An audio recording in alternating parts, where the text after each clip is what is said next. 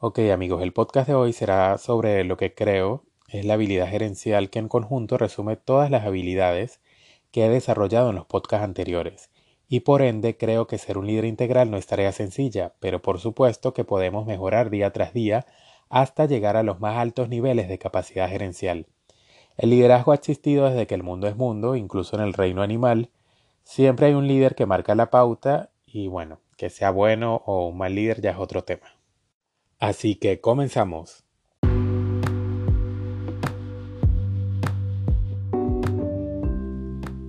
Hola, les saluda Manuel Cordero y les doy la bienvenida a Proyecto Manager. Este es un espacio para compartir tips, ideas y exitosas experiencias que te ayudarán a incrementar tu perfil gerencial, tomando como ejemplo a los más sobresalientes mentores y empresarios a nivel mundial.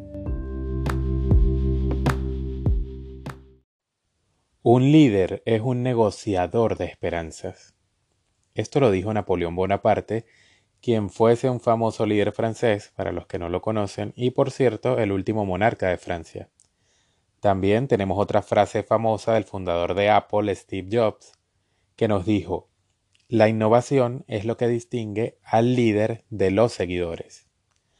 Lo cierto es que las habilidades de liderazgo son un conjunto de capacidades que un líder debe poseer ¿Para qué? Pues para influir en la mente de los miembros de su equipo, provocando que el grupo trabaje con motivación hacia los objetivos o metas. No todos los estilos de liderazgo son positivos en cualquier contexto. Dependen del tipo de empresa, de la personalidad del grupo y de muchas otras variables. Los líderes no son líderes porque sí. No aparecen para resolver todos los problemas que puedan surgir en una organización. Los líderes se van desarrollando a lo largo del tiempo. Pasan años gestionando, creando, visualizando, delegando, siendo pioneros para culminar siendo un líder integral o completo. Pero a pesar de este viaje de años, siempre existe un margen de mejora. La pregunta es, ¿cómo puedes desarrollar tus habilidades de liderazgo?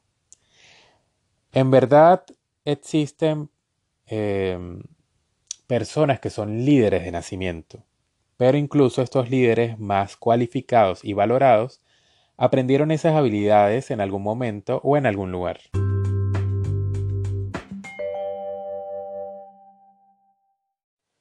Lo primero que debe hacer un líder es abrir los canales de comunicación.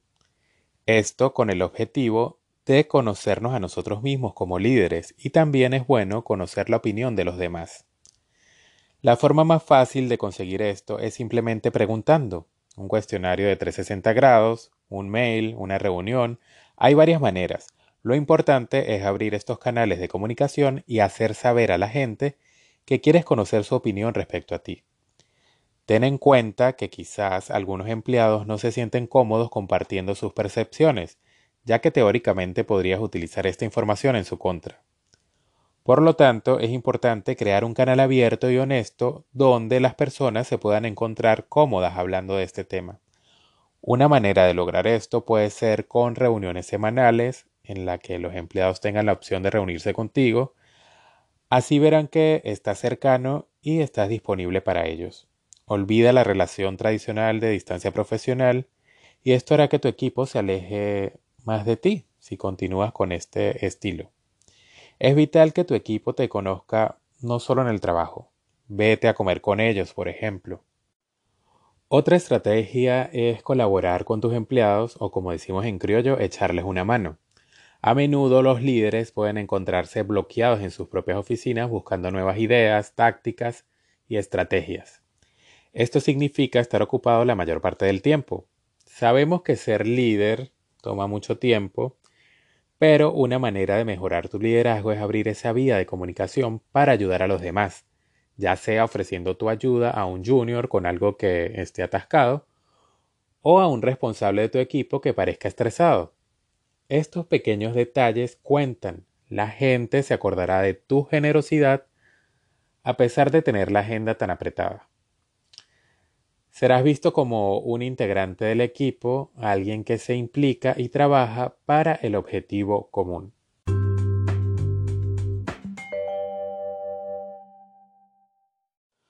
Otra recomendación para desarrollar la capacidad de liderazgo es que seas todo oídos.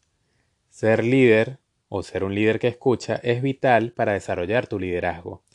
La gente quiere ser escuchada, mientras tú puedes pensar que son problemas menores, para otros pueden ser una gran preocupación.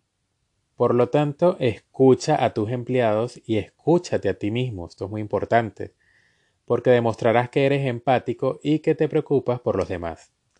Todos los líderes pueden oír, pero solo los grandes líderes son los que saben escuchar. Por ejemplo, Stanley McChrystal, antiguo comandante de las fuerzas estadounidenses e internacionales de Afganistán, comenta que después de décadas en posiciones de liderazgo en el ejército, la cualidad más importante es saber escuchar y aprender de los fracasos.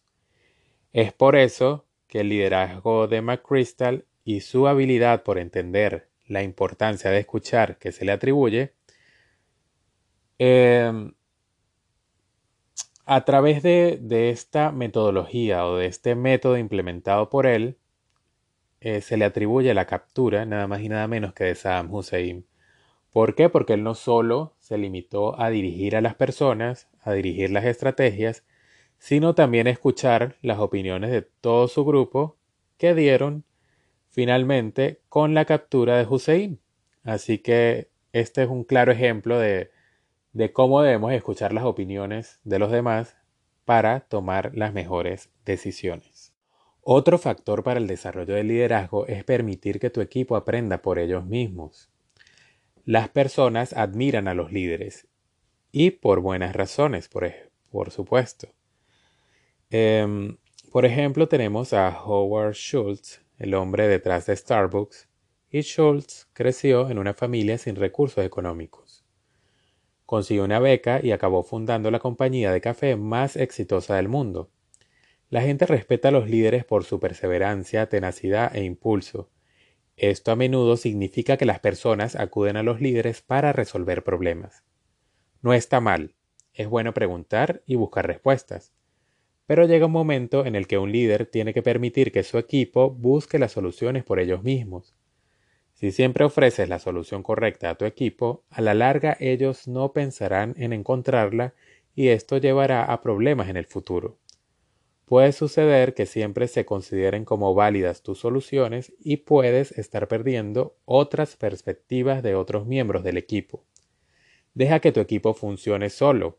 Después de todo, todos los líderes reconocen que el fracaso es parte del crecimiento y conocimiento. Otro factor que se recomienda para desarrollar el liderazgo es aprender de otros. Estos consejos son útiles para saber dónde y cómo mejorar.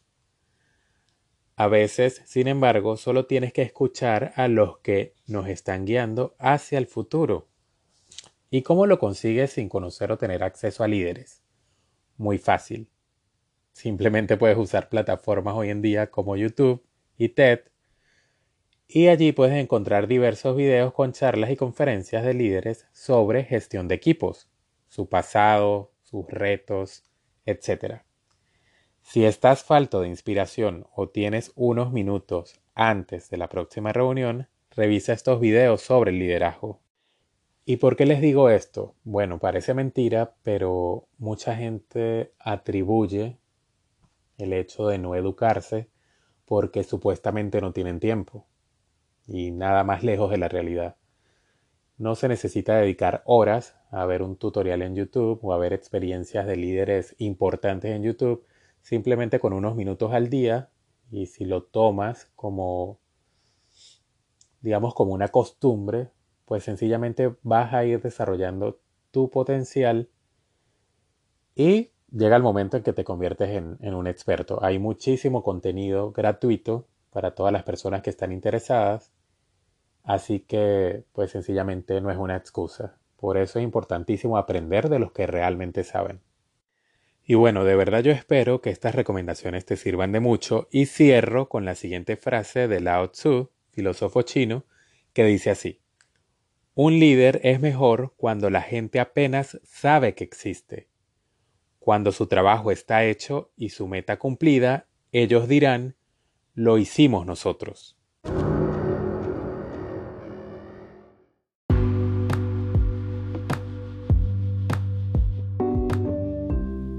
Hablo para ti Manuel Cordero y me despido no sin antes invitarte a suscribirte, comentar y compartir. No te pierdas el próximo episodio.